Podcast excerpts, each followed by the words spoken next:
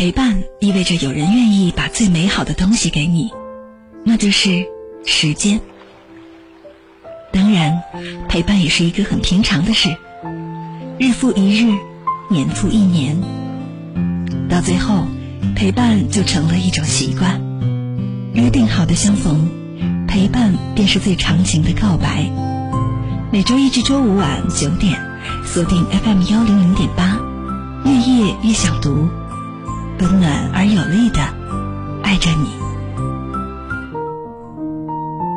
月月想读，温暖而有力的爱着你。晚上的九点四十二分了，感谢您持续锁定 FM 幺零零点八，这里是正在为您直播的月夜月想读，我是主持人安琪。我不知道大家会不会有这样的一个感受是，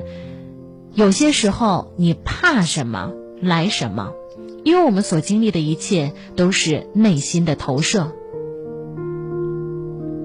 心想事成是人人所愿，但是现实生活当中呢，往往是怕什么来什么。我不知道你会不会有这样的体验，在超市结账的时候，认真打量了每一行队伍，挑选了一个看起来人最少的，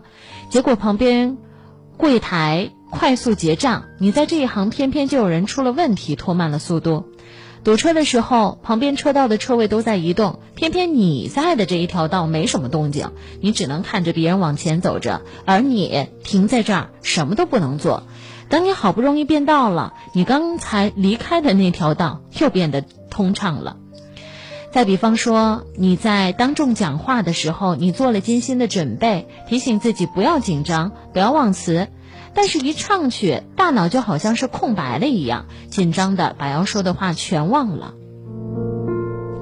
心理学有一个墨菲定律，说的是人越关注一件事，这件事在主观上就会变得更严重，你所担心的也就越容易出现问题。